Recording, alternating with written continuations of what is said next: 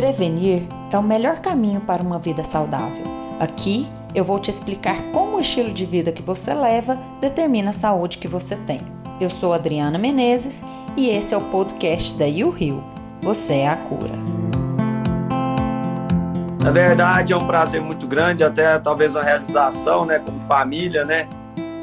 Quem diria que nós dois fôssemos virar professor de faculdade, né? Ser em Goiânia, na Unifam e eu aqui na Unirv, né? Há tempos a gente vem conversando sobre compreensão melhor do sistema músculo-esquelético, quanto é importante um paciente inflamado, obeso, num mau resultado, tanto de dores articulares quanto principalmente de resultados é, pós-operatórios e tratamento de modo geral de doenças ortopédicas. Então, assim, a gente quer que o público leigo entenda, porque hoje, na pandemia que nós estamos vivendo, com os nossos idosos cada vez mais em casa, são mais de 120 dias, saber um pouco do que, que isso representa. Psicologicamente, a gente sabe que os psicólogos vão ter que passar pela frente e também é, em termos de osteomuscular mesmo, a perda importante que eles tiveram. Então, vamos começar. Eu gostaria aqui de apresentar a doutora Adriana Alves de Menezes. Ela é médica, é, ela se formou em cirurgia geral, é cirurgiã do aparelho digestivo e também cirurgia bariátrica, tá certo? Ela fez nutrologia, ela tem RQE de nutrologia, além dos outros RQEs todos acima que eu falei. E eu gostaria que ela começasse o assunto para gente dar sequência. Dril, obrigada. Você quis valorizar muito aí, né? Falando um monte de coisa minha. Mas é isso mesmo. Eu sou gastrocirurgiã e nutróloga. E uma coisa que eu converso muito com o Adriano é em relação à composição corporal. Há muitos anos a gente conversa sobre isso, né, Dril? Que é. eu sempre falei para você que o importante não é peso. Isso aí foi uma coisa assim que há muito tempo a gente tenta colocar na cabeça das pessoas que peso de balança não é o importante. O importante é avaliação da composição corporal ou e ou alterações metabólicas que o paciente possa ter. Eu tenho experiência muito grande é, entre pacientes operados e cirurgia bariátrica. O que a gente percebe é que, às vezes, pacientes bariátricos, com candidatos à cirurgia bariátrica, às vezes não têm um peso tão alto, mas devido às alterações metabólicas que ele possui, ele vai ter um benefício muito melhor da cirurgia bariátrica que um paciente que tem um peso menor. Então, a gente tem que avaliar sempre o paciente, não somente em relação a peso, mais composição corporal e alterações metabólicas. Tanto que uma das suas especialidades também, né, Dril, é de osteometabolismo, né? Isso. Você acabou, uhum.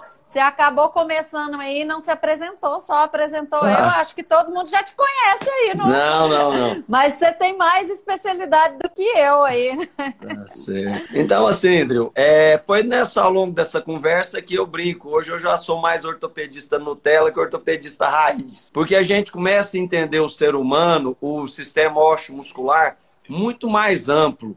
Porque, infelizmente ou felizmente, a nossa formação como ortopedista e traumatologista é quebrou, operou. E a gente entendia o osso como algo muito fixo. Com o início da residência, pôr placa em ponte, dar uma certa biologia, uma certa mobilidade para o osso, parecia algo muito benéfico. Mas a gente não tinha a distinção do que, que era osso, do que, que era músculo e muito menos do que, que era tecido adiposo. Então, só para a gente dar início à nossa conversa aqui, eu sou, meu nome é Adriano Alves de Menezes, eu sou médico ortopedista pela SBOT e pelo IOG, aqui em Goiânia, onde eu tenho muito orgulho. É, fiz é, joelho, fiz fixador externo, depois fiz pós de dor. E por último, o que mais me encanta hoje é falar mesmo realmente de osteometabolismo, a importância cada vez mais né, de entender o organismo, o sistema osteoarticular certo? Certo. É, por quê? Hoje eu, por que eu comecei a mexer com osteometabolismo? Primeiro, como ortopedista, a gente é acostumado a tratar fratura. Eu senti na pele, minha avó com 83 anos, sequer foi feita uma densitometria até então, não sabia nem o que, que, era isso, entendeu? Podia saber, sabia um tal de Z-score, osteopenia, porose, E realmente a gente não sabia tratar, porque não é a nossa formação como ortopedista e traumatologista. Diante disso, eu fui começando a me atentar. Minha avó com 83 anos, por que eu nunca pedi uma densitometria? Ela era obesa, mas nunca tomava leite. Então, assim, indo para a parte mais prática, né? O grande objetivo é aquelas, live... aquelas histórias que a gente cresce, né, acreditando, né, Adriano, que é só tomar leite, principalmente depois de idoso, né, tomar leite para ter cálcio, para poder é, suplementar esse cálcio que está em déficit, quanto que, na verdade, a idade do paciente para começar a, a, a formação da massa óssea não é, não é quando você é idoso. Como é que é isso, Adriana? A formação do osso aí, que idade que a gente tem que se preocupar com a osteoporose? Quando que a gente tem que se preocupar? Na verdade, uma frase bonita. A osteoporose é uma doença pediátrica que se manifesta na vida adulta. Então, o que, que a gente quer dizer com essa frase? Que nós formamos em torno de 70% da nossa massa óssea na primeira infância e na adolescência. Então, é a oportunidade que a gente tem de ter um estoque de massa óssea importante, entendeu?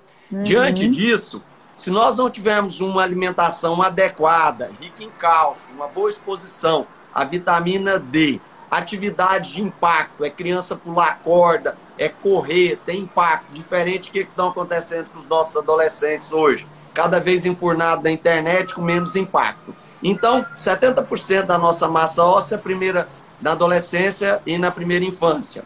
Depois, o restante, que é até os seus 30 anos, nós temos o nosso pico de massa óssea. Dos 30 até os 45 anos, na mulher, se mantém. Quando tem a perda do estímulo estrogênico na menopausa, então nós vamos ter uma queda importante da nossa massa óssea. O homem, ele atinge um pico de massa óssea na idade em torno dos 30, só com a massa óssea maior, em termos de volume, e começa a perder mais tardiamente, em torno de 10 anos. Então, se a mulher for em torno de 45 anos, ali na perimenopausa, o homem em torno de 55 anos. É fundamental a gente ter isso na cabeça, que não adianta a gente querer um paciente de 50 anos, que sempre foi sedentário, que, por incrível que pareça, o magro aqui é uma coisa que é ruim. O magro, o branco, né, é um, algo que prejudica o gordinho pelo próprio peso do corpo.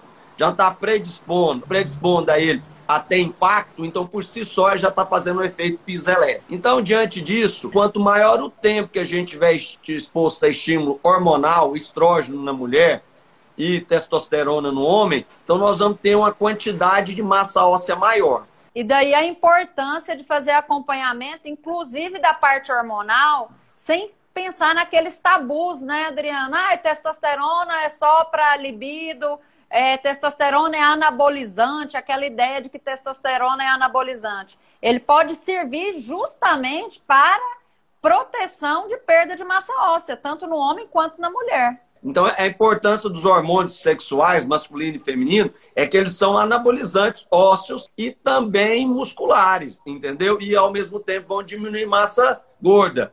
Então, falando, igual a gente está falando especificamente de massa óssea, a massa magra, ela acompanha mais ou menos essa sequência.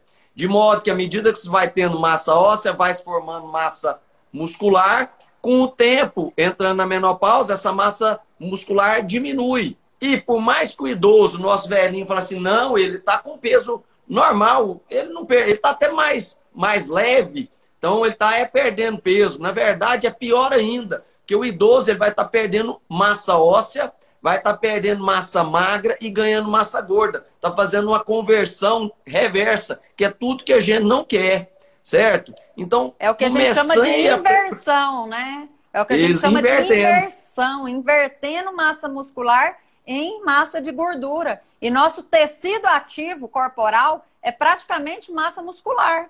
Porque a gordura, ela não tem um metabolismo ali, ela não te dá é, sustentação para liberação hormonal a favor tanto de saúde quanto do emagrecimento. Já a massa muscular, ela é um órgão endócrino, ela libera hormônios ali, ela te ajuda tanto na sensação de bem-estar quanto liberação para a saúde mesmo, né, Adriano? Você está fazendo falando na parte endócrina. Se a gente for pensar ortopedicamente falando do músculo, se eu tiver um músculo que ele tenha um bom volume muscular e pouca gordura, então ele tem mais eficiência.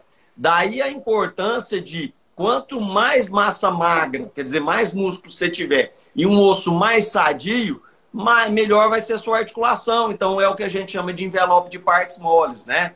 Então, com, quanto melhor o envelope de partes moles, isso tudo faz com que um paciente mais idoso ele tenha uma melhor qualidade de vida, porque ele vai ter uma musculatura boa, vai ter uma massa óssea boa, diminuir o risco de quedas, porque o idoso com a massa frágil, ele já tem perda de equilíbrio com o envelhecimento, mas se ele tem uma musculatura boa, então ele tem uma capacidade maior de se equilibrar. Então isso é fundamental. Então é importantíssimo ter na cabeça que quando a gente fala em idoso, quando a gente fala em envelhecimento, não vamos tratar ele é, com 60, com 50 ou com 70, 80 anos de idade. Porque, na verdade, idoso é um, é um termo muito amplo. O que é idoso? Idoso depende da idade biológica, da idade cronológica. Tem paciente de 70 anos que é mais atleta que muitos meninos de 50 anos de idade. Então, na geriatria, cada vez está se é, mudando. É, é difícil de, de, definir o que é idoso em termos cronológicos. Então, voltando ao que nós estávamos falando, por que, me encantou? Porque, principalmente, a gente vê o paciente fraturando, o idoso fraturando. Então, nós vivemos uma pandemia de fraturas. E não aquelas fraturas que muitas vezes a gente não está nem aí.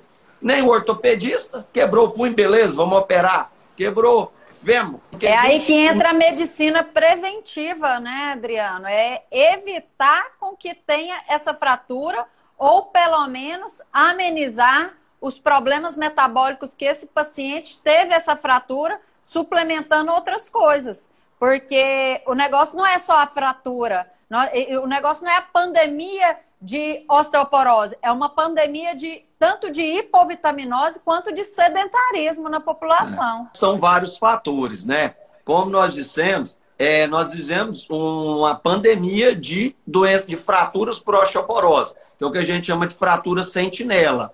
A senhora de 40, 45 anos de idade caiu da própria altura, fraturou o punho, tem alguma coisa errada. Não é normal alguém com a queda da própria altura fraturar o punho. Provavelmente ela tem alguma alteração óssea, uma osteopenia ou uma osteoporose que fez com que ela desenvolvesse aquela fratura. Quantas fraturas de coluna dorsal, lombar, que o paciente vai se fotizando, vai ficando corcundo, vai acunhando, e ao mesmo tempo você não consegue é, não diagnostica, porque muitas fraturas são subnotificadas, tá certo? Então, o que, que a gente quer? tem uma coisa que os pacientes sempre perguntam, que às vezes chega no meu consultório, é, eu estou começando a atender é, bastante idoso no consultório que tá, está preocupando com saúde, porque eles estão chegando no consultório falando da osteoporose. E aí eles chegam falando que sente muita dor, mas ele não sabe se é da osteoporose ou se é da artrose. Explica aí um pouco essa diferença dos dois e se dá dor, se não dá dor, se é osteopenia, se é osteoporose dá dor. Na verdade, são dois diagnósticos distintos. Primeiro, o diagnóstico de artrose artrose ou artrite, né, dependendo se é inflamado ou não, é um processo degenerativo de uma articulação, joelho, tornozelo, que pode ser de várias causas, envelhecimento, distúrbio de eixo ou sequela de uma fratura. Né? Então, a artrose é um processo que pode ser reumático, pode ser não reumático. Então, artrose dá dor, normalmente. Agora, a osteoporose é uma doença silenciosa, se caracteriza pela diminuição da densidade mineral óssea, a qualidade do osso vai estar comprometida. Isso faz com que o paciente tenha um risco maior de fratura. As trabéculas ósseas que fazem as conexões da parte mineral com a parte orgânica vai estar sendo comprometida, nós vamos ter um osso poroso, cheio de lacunas. Essas lacunas fazem com que traumas de baixa intensidade predispõe à fratura.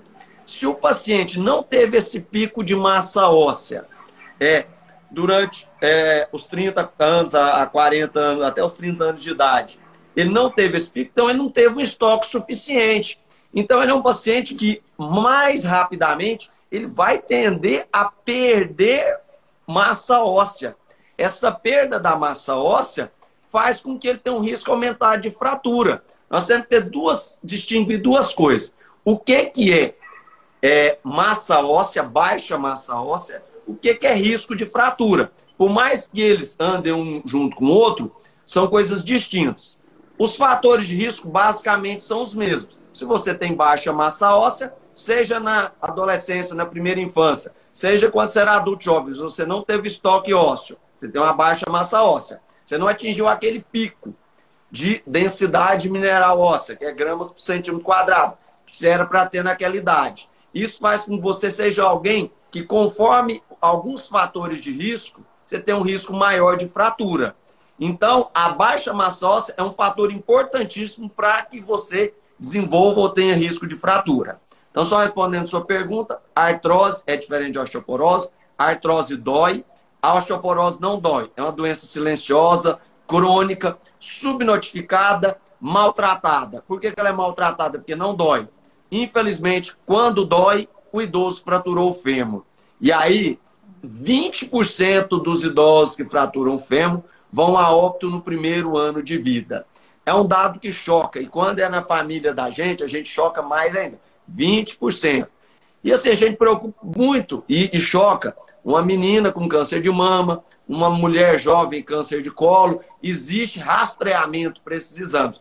Por que, que densitometria óssea, que é o exame utilizado para rastreamento de osteoporose, não só isso, mas é um exame que se utiliza muito, não se pede tanto? Muito por desconhecimento, apesar de ser um exame barato, sem radiação, equivale a um dia de sol. Que idade que é melhor pedir a densitometria? Porque a gente fica pensando que a densitometria óssea tem que pedir lá na menopausa ou já é em vozinho. Eu queria saber, assim, é, é até curiosidade minha, às vezes, com meus pacientes, que eu quero pedir a densitometria, às vezes o convênio, ele questiona isso pra gente, é. né? Porque eu tenho muitos pacientes que, às vezes, não fazem uma absorção boa intestinal, que tem algum distúrbio intestinal, com isso, eles não absorvem bem os nutrientes. Eu tenho um paciente de 30 anos com osteoporose.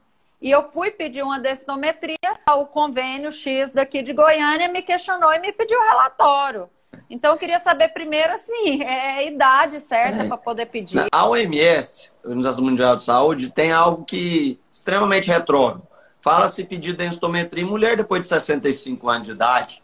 Isso aí é sabe? É, chovendo molhado, ela vai ter. A gente tem que trabalhar, não no sentido de gerar exame autogerado, não. A gente tem que trabalhar de prevenção. Um exame barato, sem radiação, que tem uma capacidade de diagnóstico precoce de paciente abaixo de 50 anos de idade, a gente fala que ele tem baixa massa óssea. Acima de 50 anos de idade, na mulher ali na perimenopausa ou no homem, Aí a gente já pode fazer diagnóstico de osteopenia ou de osteoporose. Primeira coisa é ter na cabeça, 50 anos basicamente é o limítrofe.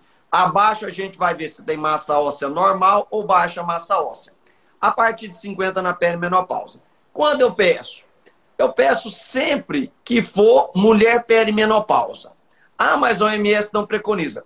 Mas ela já tem um fator de risco que é importante. Qual é o fator de risco? Deficiência de estrogênica. Então, nós depois vamos falar um pouquinho de fator de risco. Então, a deficiência estrogênica é um dos fatores de risco e talvez um dos mais importantes, tirando fratura prévia. Paciente com história de fratura prévia ou história de fratura familiar, abre os dois olhinhos, antena, liga antena, que esse paciente tem osteoporose, entendeu? Então, fratura prévia, fratura de fêmur, fratura de punho, fratura de coluna, ou nem percebeu que teve, faz uma radiografia da lombar. Então, põe na cabeça. Quando eu peço densitometria? Quando tiver fator de risco. Fator de risco pode ser, igual você estava falando, relacionado a, a distúrbios metabólicos, distúrbios hormonais.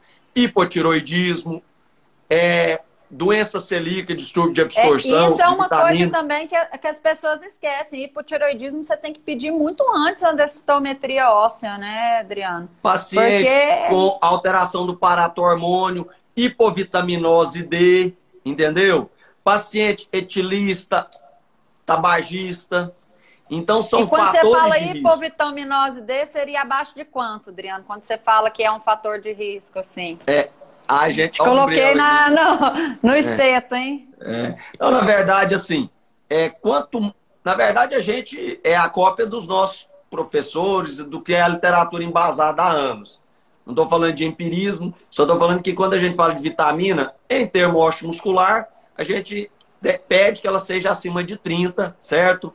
É, agora, quando a gente começa a estudar um pouco mais, e porque vitamina nada mais é que uma amina, mas talvez o nome tá, esteja errado, deveria ser considerado um hormônio, porque a gente sabe, e você sabe melhor que eu, os efeitos da vitamina em termos de imunidade. Fala-se, não, não vai tratar é, doença reumática, mas a gente sabe que um paciente com me menos inflamado, um paciente com a maior quantidade de vitamina D, se é 30, se é 50, realmente a gente não tem como falar em termos de consenso. A gente, em osteometabolismo, fala que tem que ser acima de 30. Abaixo, tem gente que preconiza entre 20 e 30, mas no entendimento de quem já não tem uma absorção boa, o idoso que pega pouco sol, o intestino dele já não absorve bem também. Então, quanto mais a gente suplementar, né, maior a chance dele ter. É uma, uma coisa que dá para a gente guiar muito isso aí, Dril, que mais importante que ver o valor da vitamina D é ver quanto está o paratormônio. Se a gente está isso. com um paratormônio alto e com a vitamina D ali de 30 a 35, pode ser que essa vitamina D ainda está insuficiente para essa pessoa. A gente, em tempos de genética, que a gente sabe que cada um tem os seus genes, tem o polimorfismo do VDR, que você não consegue absorver muito bem a vitamina D, né? Existem testes genéticos para isso, para saber como que é a sua absorção de vitaminas, mas o mais importante não é pensar na quantidade de vitamina D que o paciente tem, é se aquilo está causando algum problema para o paciente ou não. Tem pessoas é. que ficam muito bem com a testosterona um pouco mais baixa, tem outras pessoas que não. A mesma coisa a vitamina D, ela pode acarretar problema mesmo acima de 30. Isso a gente não pode afirmar, não é uma, um consenso, igual você falou. Isso aí são coisas que realmente é... não existe consenso porque não existe trabalhos duplo cego controlados para poder falar isso mas que existem indícios de que a vitamina D em doses maiores, elas, ela favorece, aí ela protege realmente contra a osteoporose, porque ela não vai deixar o paratormônio subir tanto. E o paratormônio, você sabe muito mais que eu, é aquele que faz a reabsorção de cálcio dos ossos, que vai piorar a osteoporose. É, na verdade, quando você vê um, uma vitamina D baixa, você pode ir atrás do paratormônio, que normalmente ele está alto uma causa importante de hiperparatiroidismo, né, é, é a hipovitaminose D, né? Então, aí, mais para frente, a gente pode falar dos exames que a gente pode pedir, mas voltando ao foco de paciente com osteoporose, quando eu peço densitometria, eu peço densitometria baseada em fator de risco. Então, os fatores de risco estão relacionados à história familiar, fraturas prévias, dados antropométricos, peso, altura, envergadura, né? antecedentes, fumo, é, etilismo, importantíssimo, gente. Corticoide, não tem como falar em osteoporose. O paciente às vezes nem lembra que está tomando corticoide, toma de prospar rodo, né? Vai toma predizin, né? Então, nesse sentido, gente, é, a gente tem que entender que esses fatores por si só já tem indicação de você pedir uma densitometria. Então, se eu ponho lá no convênio, paciente 45 anos, homem, os crônicos de corticoide, ele tem indicação de pedir uma densitometria, porque a gente sabe que o corticoide, ele é catabolizante, ele vai favorecer a osteopenia e osteoporose. Além do mais, quando você tem uma história de um paciente que ele está com hipotiroidismo, importante, paciente com hiperparatiroidismo, que nós falamos a hiperparatiroide, a calcitonina leva cálcio do sangue para o osso. O paratormônio do osso para o sangue. Então ele vai aumentar o cálcio no, no sangue, ele é hipercalcemiante, né? ele desmineraliza o osso. Então o paciente com tumor marrom, aí é importante o médico de cabeça e pescoço, você tem que ir lá e retirar a paratireoide. Então, qual é a idade certa? A idade certa é de acordo com a clínica do paciente. Justamente. Entendeu? O problema é que a gente vive é uma época da canetada. Exame demais, convênio tem que brecar, que ele tem razão, mas assim, muita coisa aqui nós podemos agir preventivamente, a gente não age, a gente age curando. E a gente sabe que uma fratura de fêmur fica muito mais caro a, o, o tratamento curativo, internação, material, UTI, com mortalidade alta do que o preventivo. Mas o Brasil não é acostumado a tratar a prevenção. A medicina preventiva é sempre mais barata que a curativa. Mas aí o que, que a gente avalia também, Adriano? Que hoje a medicina preventiva existe tantos aplicativos, tanta coisa que te estimula e que possa fazer você se prevenir, inclusive de uma osteoporose ou de um sedentarismo, que provavelmente alguns convênios vão utilizar de alguns aplicativos para poder justificar se para você ele vai pagar aquele procedimento ou não. É. Então, daqui uns dias, o convênio vai falar assim: opa, aqui pelo seu celular, é, eu tenho o aplicativo que é ligado no seu celular e você está dando mil passos por dia, quando que a gente recomenda 10 mil passos por dia. Você não fez a sua prevenção, você é considerado sedentário, então com isso eu não tenho a obrigação de cobrir isso no seu exame. Isso é um dos futuros do, dos planos de saúde lá na frente. Colocar o paciente como coautor da doença dele. E, e eles estão começando a avaliar isso, Adriano, é através de ver que a prevenção é muito mais barata do que ir lá e pagar uma, uma cirurgia de fêmur mesmo. É. Né? A, a, medicina preventiva é mais barata. Sim, mas é difícil. O Brasil, a gente, você vê, câncer de mama, tem rastreio, mamografia, diagnóstico precoce de câncer de mama. Câncer de colo, você tem o diagnóstico pré-câncer, fazer o Papa Nicolau. Então é muito difícil. O brasileiro não é acostumado com medicina preventiva. E você falar isso para o plano de saúde, parece que você está agredindo eles também, porque ah, já vem mais um para pedir exame. Não. É, tem que ter Ainda um mais nutrólogo, noção. né? Nutrólogo é considerado o médico dos exames, né? É, mas vocês Quando... são meio barra pesado. Calma, Adriano, calma, não me queima assim, não. Mas, ó, depois que você aprendeu vários exames comigo, você começou a valorizar mais é, os exames. Realmente. Agora, a gente entende até a importância da resistência insulínica, né? Porque né, não adianta é abaixo de 8 ali, né? E, e, outra, é, exames às vezes muito baratos na nutrologia, como um coprológico funcional, que é um exame de fezes, é às vezes muito mais importante que uma endoscopia. Então, assim, e, só que convênio e laboratório não quer fazer esses exames, vamos considerar assim, retrógrado, né? Porque é muito manual, acaba que sai caro, né? Esses exames. É, Enfim, é, né? Me fala uma coisa aqui. A gente está falando aqui de, de, densitometria óssea. Explica como que faz uma densitometria óssea, porque o pessoal fica pensando, às vezes fica com medo de pensar que é igual ressonância, que é num tubo fechado. Como é que é? Explica direitinho aí como é que é. A densitometria é um duplo raio-x, entendeu? Com isso a gente vai poder avaliar a massa óssea, né? Isso é densitometria mineral óssea. A gente utiliza dois sítios principais normalmente quadril e coluna lombar. Na presença de artefatos metálicos, nós vamos ter uma densidade alterada. Então, se o paciente operou um quadril direito, você faz no esquerdo e vice-versa. Se operou a coluna, aí você tem que usar o antebraço, né? Então, basicamente, nós temos três sítios: coluna lombar, o quadril e o antebraço, tá? Esses três sítios vão fazer com que a gente compare a densidade, que chama de densitometria, através de um duplo raio-x, a densidade mineral óssea de um paciente, seja a idade que for, né? Se for, é, em relação ao pico de massa óssea, que é em torno de 30 anos de idade, que o computador, que o software tem esse parâmetro, que ele tem como comparar o quanto aquele paciente acima de 50 anos de idade perdeu ou não em relação a esse pico de massa óssea, que é um, em torno de 30 anos de idade. Existe um desvio padrão. Se essa perda do T-score em relação ao adulto jovem for até menos um, é importantíssimo saber isso aí, gente. Isso aí é normal. Então, legalmente falando, é perder 10% em relação ao adulto jovem, fazendo uma, uma aproximação. Se a perda, se o T-score for de menos 1,1 a menos 2,4, nós temos uma osteopenia. E se a perda for maior ou igual a menos 2,5, nós temos uma osteoporose, sendo que 2,5 já é osteoporose. Então, o que é importante retratar é isso, é avaliar a perda. Então, se perdeu, vamos supor, maior ou igual a 25%, nós já temos como um diagnóstico densitométrico de osteoporose, certo? A partir daí, nós vamos fazer o Gaderline de tratamento.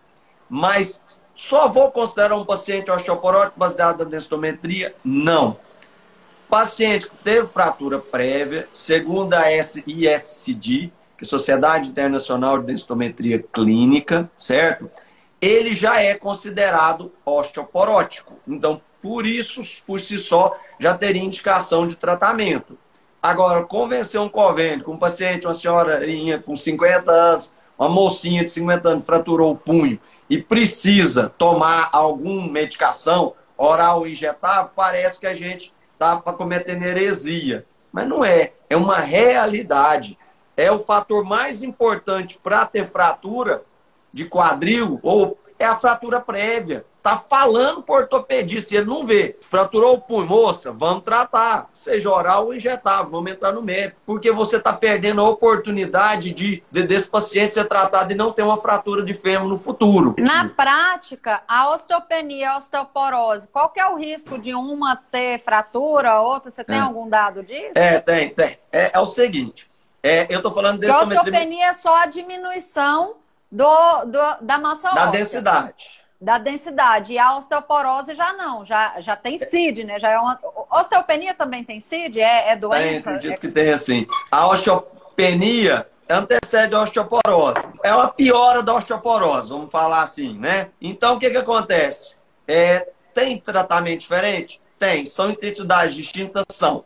Agora, por incrível que pareça, quem fratura mais? Quem tem osteoporose ou osteopenia? É quem tem osteopenia. Por quê? É uma parábola. Então, se a gente for pegar de 100%, em torno de 40% dos pacientes a 50% estão com osteopenia, 30% normal e 10 a 20% com osteoporose. Então, quem mais tem chance de fraturar não é porque a osteopenia fratura mais, é quem tem osteopenia, porque o número absoluto de pacientes com osteopenia é maior que o número absoluto de pacientes com osteoporose. Ah, mas é, é sem dúvida que a osteoporose fratura mais, mas nós temos um número de, de absoluto menor. Então, esse paciente com osteopenia, eu sempre falo com ele, é o paciente que não teve fratura prévia, porque ele é osteopênico, mas não teve fratura prévia, porque senão era osteoporose densito, é, clínica, não densitométrica.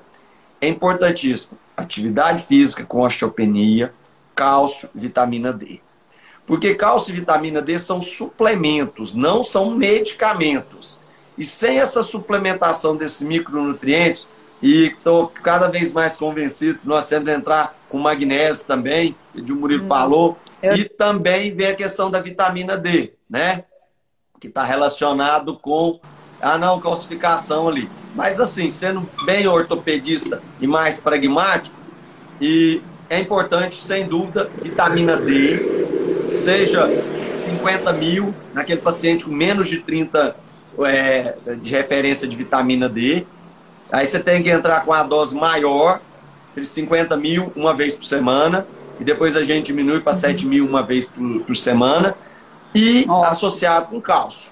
Alimentar ou da, é, de, da farmácia. Problema do, do e, e nós temos velho. que lembrar da vitamina farmácia. K2 também, viu, Adriano? Associar a vitamina K2 também. Então. É o que eu te falo. Se a gente for falar pode... de suplementação aí, vamos. é, porque eu estava falando, magnésio, né? E a K2 para evitar aquele depósito de cálcio nos vasos, né? Isso. Então, então, nesse sentido, eu vou fazer a o tratamento medicamentoso, não. Para osteopenia não é tratamento medicamentoso, que isso é suplemento, isso não é remédio. Se não me engano, o nutricionista pode passar. Isso, isso aí, justamente. Né? E aí, o que, que eu vou falar para o paciente mais velho que já toma antidepressivo? O que muda, Adriano, para nutricionista é a dose, viu? É, nutricionista não pode passar, se não me engano, mais que duas mil unidades de vitamina D por dia. Eles só são autorizados a passar tudo aquilo que você consegue é, colocar via alimentar. Ele pode prescrever ah, é? manipulado, mas só de acordo com as dosagens que você conseguiria via alimento. Essas são Entendi. as dosagens que o nutricionista pode. Então, por exemplo, é, cálcio. O que, que eu falo para o paciente que não gosta, que, que precisa do cálcio? Tem que tomar leite. A principal fonte de cálcio é leite, entendeu? Tem outras aí, mas leite. O que, que eu tento orientar ele? Quatro copos de leite, 200 ml. Gente, é quase um litro. É muito difícil. Ou, se não vai ser o leite, é queijo. queijo. Que que vai, quantas fatias de queijo? Du, duas a três fatias de queijo. Ou o que, que seria outra coisa? É, iogurte. Então são as grandes fontes aí de cálcio. Sem cálcio não tem mineralização. Esquece. Então é cálcio. E a vitamina D é, é o sol, mas cada vez mais está recurso. Então... mas em relação ao cálcio, existem outras fontes. É porque, assim, é, é a gente está numa fase aí do pessoal ter intolerância à lactose. Não é nem ter intolerância. A gente, a gente acaba é, fazendo ali alguma reação inflamatória pela má alimentação mesmo. E aí o leite piora essa má alimentação que a gente tem. Então, tem algumas pessoas que não toleram o leite mesmo e que a gente tem que dar outras opções né? É, existe o caldo de ossos também, não sei se você já, já ouviu falar. Já ouvi falar. O caldo de ossos, é, não existe estudo duplo cego, randomizado, nada falando sobre caldo de ossos, mas faz todo o sentido para o que a gente quer, né? Que é aumentar a ingesta de cálcio sem ser pela via do leite para algumas pessoas, não é eu tirar o leite de, de, de de todo mundo. E vem também a questão de querer dar o cálcio, Adriano, através de, de vegetais, que é o cálcio das couve, brócolis. Tem como a gente absorver? Claro que tem, mas a biodisponibilidade é muito menor do que a do leite. E além do Entendi. que, dependendo dos grãos que você é, ingerir, tem também aqueles antinutrientes. Por mais que você absorva o cálcio, ele tem outras coisas que inibem a absorção de outras vitaminas. Então, também não é interessante. É... Por que, que esses alimentos que têm muito cálcio, às vezes não é tão interessante colocar no lugar do leite? Então, assim, é... tudo tem que pesar casa a casa e ser bem individual. Só para terminar, sem vitamina D, nós não vamos conseguir ter o metabolismo ósseo adequado, entendeu? Então, é muito importante, porque eu passava o antirreabsortivo, alendronato, um bifosfonato. Achava que estava abafando e estava fazendo besteira, porque sem eu colocar o cálcio vitamina D, é bobagem, entendeu? Não vai ter o efeito desejado, infelizmente. Então é pôr isso na cabeça. Osteopenia, cálcio, vitamina D e atividade física de impacto. Osteoporose, isso e mais, ou uma medicação antirreabsortiva, que vai bloquear o osteoclasto, que ele come osso, que é uma célula multinucleada, um macrófago ósseo, ou eu vou estimular o osteoblasto, certo? Para sintetizar. Então, a grosso modo, ou eu inibo o osteoclasto, ou eu estimulo o osteoblasto, certo? Rodrigo, eu queria te perguntar, é... eu acho que a gente tem mais uns 10 minutinhos aí só, né? A gente fala demais. Isso. O povo dessa família conversa demais, é. credo. é, mas assim, queria saber você explicar para o pessoal a diferença de densitometria óssea do DEXA, de densitometria de corpo inteiro. Porque, assim, quando eu falo para os meus pacientes da avaliação de composição corporal, da importância da gente fazer uma avaliação de composição corporal, o exame que a gente faz não é a densitometria óssea. Eu, no meu consultório, eu utilizo muito a bioimpedância, porque a bioimpedância vai conseguir me mostrar compartimento de água, músculo, gordura e ossos né? Só que a bioimpedância, ela é muito boa para mim, é para o que eu preciso realmente, assim, me supre dentro do consultório. Porque realmente, assim, para fazer um DEXA, que é a densitometria de corpo inteiro, é mais difícil, o paciente tem que ir em outro local, né? É uma, é uma agendado. Então, assim, é diferente de ir lá no meu consultório, a gente aplica o protocolo e faz a bioimpedância que, que a gente vê na prática a diferença? Foi até um estudo que eu fiz com os alunos da Unifam. A maioria das pessoas que tem um IMC normal, o que, que é o IMC normal? Entre 20 e 25, elas estão com percentual de gordura aumentada. Então, assim, na verdade, quando a gente vê IMC, que é só peso sobre altura ao quadrado, a gente não avalia a saúde do paciente, a gente não avalia a composição corporal. É, é por isso que eu falei, que foi até uma da, das propagandas aí da gente na hora de divulgar a nossa live, né? É possível o paciente emagrecer, é, perder peso e não emagrecer? É. É possível você perder peso e engordar. Porque se você perder peso à custa de massa muscular, você vai ter um percentual de gordura corporal aumentado e isso não vai te trazer benefícios. Pelo contrário, isso vai piorar a sua saúde e também pode piorar as alterações metabólicas é, que o paciente já possui. Então, assim, eu costumo fazer bioimpedância, mas a gente sabe que o DEXA é muito melhor em relação à confiabilidade desse resultado. Mas não é para a gente ficar bitolado ali e falar assim, nossa, pelo DEXA eu tive 25% de gordura corporal. Nossa, mas pela bioimpedância eu tive 23%. Nossa, deu erro de 2%. Não, é para a gente pegar aquele método que a gente está avaliando e comparar. Comparar bioimpedância com bioimpedância, DEXA com DEXA.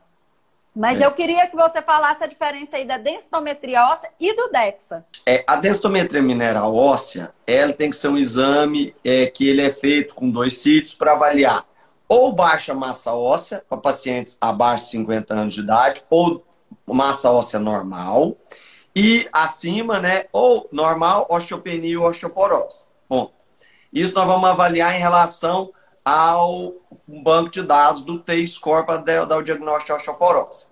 Já é importante esse posicionamento do paciente. O que a gente vê aí, e se convencionou falar em medicina é engraçado, o exame se lauda sozinho. Acabou que vai lá e assina, caneta. Ele não preocupa se o quadril está bem posicionado, se ele está rodado interno, se ele está neutro, se o ROI está certo, se o aparelho é GE, se o aparelho é rológico, tudo é a mesma coisa. Porque o negócio é mercantilista. Então, estudar dá trabalho. Fazer uma live dessa demanda trabalho, você fica estressado, igual eu estava estressado. Mas, assim, é muito mais fácil. Criado, você vai viver estressado, então, porque você vai fazer live toda semana agora, ah, é. te contar. É, é muito mais fácil a pessoa é entender, estudar e correr atrás. Não, a pessoa prefere falar mal. Então, assim, para a gente falar, para falar bem ou mal, você tem que conhecer. Então, o mau posicionamento de coluna acontece demais na densitometria mineral óssea. O mau posicionamento, colocar artefato, às vezes a paciente tem uma prótese glútea, ou vai fazer uma densitometria do antebraço, está com um gesso. Então, é de posicionamento acontece muito, isso influencia. Que a gente fala em porcentagem, 2%, 3%. E sempre lembrar que a gente tem que comparar com a densitometria de um ano em relação à densitometria do outro ano, em relação ao quê? A mesmo aparelho. Eu tenho que comparar laranja com laranja, pera com pera. Igual você falou, não vou comparar a DEXA com a bioimpedância.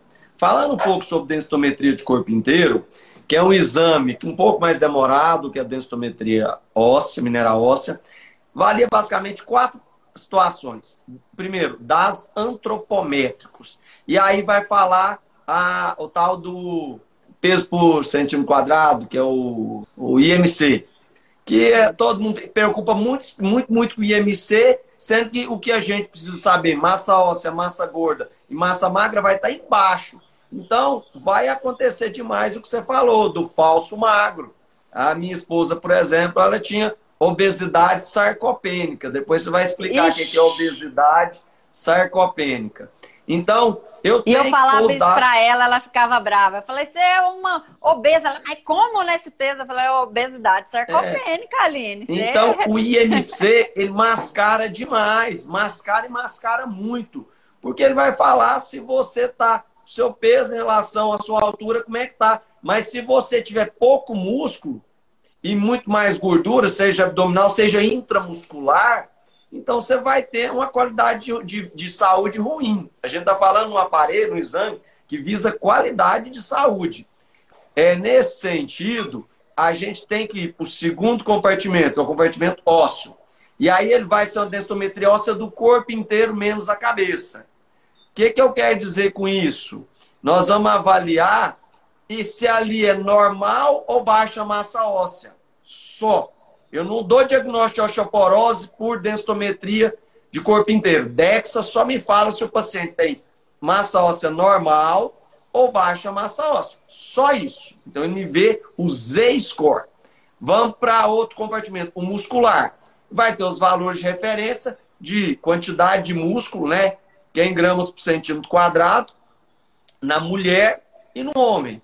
Então, se ele tem baixa massa muscular em relação a um valor de referência, entendeu? em relação a uma referência que é um banco de dados que a gente tem. Então, muitas vezes o IMC é normal e o músculo está muito baixo. E aí nós vamos para o terceiro compartimento, que é o compartimento adiposo. E aí o compartimento adiposo está lá em cima em relação ao banco de dados, que leva em consideração uma faixa etária e que leve em consideração é a faixa etária da, da, da, do, e o sexo. Então, em relação à faixa etária, em relação ao sexo. A gente não vai querer que o compartimento adiposo de todos sejam iguais, dependendo do sexo, em relação à faixa etária. E aí o compartimento adiposo está lá em cima. E lembrando, nisso ainda tem a gordura androide e ginoide, que também dá para ver na densitometria corpo inteiro, que é risco relacionado com gordura abdominal, risco aumentado de infarto ou gordura glútea, que seria uma espécie de gordura marrom, uma gordura protetora. Então, é nesse sentido que a DEXA vai te dar uma noção muito boa de como está em termos dos três compartimentos, ósseo, muscular e adiposo, o paciente, um risco aumentado de doença cardiovascular e tem o é, FMI, que é o Fat Mass Index, que vai ver a massa magra, e nós temos também o VAT, que vai avaliar uma parte de gordura corporal a nível de L2, que vai me dar um risco aumentado de infarto, que é um futuro, você fazer a densitometria e vai ter um VAT que ainda não tem valor de referência. Sabe que VAT mais alto e mais baixo está relacionado com risco cardiovascular. Então, por que, que o endocrinologista pede? Por que, que o nutrólogo pede? Porque ele quer entender o paciente como um todo, não apenas como é que ele está em termos de IMC. Não, o IMC seu é alto. Schwarzenegger tinha um IMC na altura. Pô, ele é gordo? Não, ele tem muita massa magra e pouca massa gorda. Já o obeso, ele tem um IMC alto às custas de compartimento adiposo. E células adiposas, é, infelizmente, elas vão ter, aumentar o volume, então você vai ter um volume maior ainda, e elas são inflamatórias. E intramuscular, elas vão prejudicar um paciente, entendeu? Em termos de ganho de massa, em termos de eh, desempenho funcional. E isso que você falou, Drio, é até importante quando as pessoas fazem aquele exame de pregas corporais por é, nutricionista ou por preparador físico, que também dá muita diferença com o DEXA ou com a bioimpedância em alguns pacientes, justamente por causa dessa infiltração de gordura intramuscular, que pelo DEXA vai pegar e pelas pregas corporais você não vai pegar. Então, Exatamente. isso dá muita diferença também. Por isso, de novo, a gente vai falar. A gente está falando de avaliação de composição corporal, então não compare um método com o outro. DEXA vai comparar com DEXA, bioimpedância com bioimpedância e prega por prega. Não compara que por prega você tem 18%, aí você faz um DEXA, o paciente fica doido, porque fez o DEXA e deu 28% né? Dá uma diferença, é. às vezes, muito grande, né? É. Então, assim, a gente fez essa live, foi até meio improvisada, né? E, assim, a ideia é tentar entender o aparelho osteolocomotor não só como só osso, ou só músculo, ou só gordura, ou só cartilagem. A gente tem hormônios envolvidos aí. A gente sabe que o osso não é só uma estrutura fixa, igual os ortopedistas pensava, e até eu no passado, de maneira simplesmente mecânica. O osso, quando estimulado, ele tem um potencial de produzir hormônio, ele tem um potencial de estimular crescimento ósseo, e esse crescimento ósseo, essa remodelação, equilíbrio entre osteoblasto e osteoclasto, é que faz com que ele tenha uma viabilidade, uma vitalidade. Então, para a gente tentar resumir, o que eu entendo hoje de aparelho locomotor, de doenças osteometabólicas e doenças inflamatórias, e aí entra em grande doença reumática, é que o ser humano ele não é feito só de uma estrutura, porque a gente vive a medicina dual ao, ao ortopedista, ao reumatologista, ao endócrino, porque o paciente muitas vezes, ao neuro, que agora a fibromialgia vai para o neuro. É, o paciente, às vezes, é que eu falo de empatia, às vezes a gente vai ficando mais velho, que eu esse dia fiz 42, e a gente vai vendo que a gente começa a escutar mais e falar menos. Escutando mais, a gente começa a aprender e ver que só passar anti-inflamatório eu não estou fazendo certo, ou só passar um bifosfonado eu estou fazendo errado, e começa a estudar mais. Talvez a grande lição da gente da aula é que a gente aprende mais do que a gente ensina, né? Então, A aula permite, obriga a gente a estudar, porque hoje o tal do Google, o caboclo lá atrás, ele pega o Google e começa a, a especular a gente, né? então a gente tem que estar atualizado, mas ao mesmo tempo a gente melhora. Tinha um colega de turma que ele pegava o livro lá no final e ficava passando o livro. Hoje, se não tivesse o livro, fosse só no Google, para ele estava mais fácil, ia ter pergunta doidada. Então, é, é, entender, e hoje, assim, você já me falou algumas vezes, eu ficava olhando torto sobre fatores é, nutricionais, endócrino metabólico, e realmente você começa a estudar, você vê o resultado de um paciente quando vai no nutrólogo e associado com a medicina regenerativa, que é uma realidade, PRP, só que o Brasil é atrasado, né? Sentido. Mas eu não tô querendo que você estuda muito, não, porque você está começando a me apertar. É. Então, não, assim. Não tô gostando disso, não. Obrigado, doutora Shirley. Então, assim, o que a gente quer é tentar estabelecer alguns conceitos com relação à saúde, a ganho de massa magra e perder massa gorda. Ninguém está falando que você tem que ser fitness nem nada. A gente está falando de saúde como um todo. E pensar em ortopedia e pensar em prevenir fratura. Porque o idoso que está hoje acamado, infelizmente meus pais estão reclusos, ele caminhava ali, ia para atividade física da, da academia, hoje ele já não vai, entendeu? Então o que a gente quer é, é para mostrar para esse idoso que ele tem que tomar o sol, proteger do câncer de pele é ali com, com protetor solar, mas ele precisa tomar o leite e ter a vitamina D e ter atividade de impacto, porque a fratura é uma pandemia.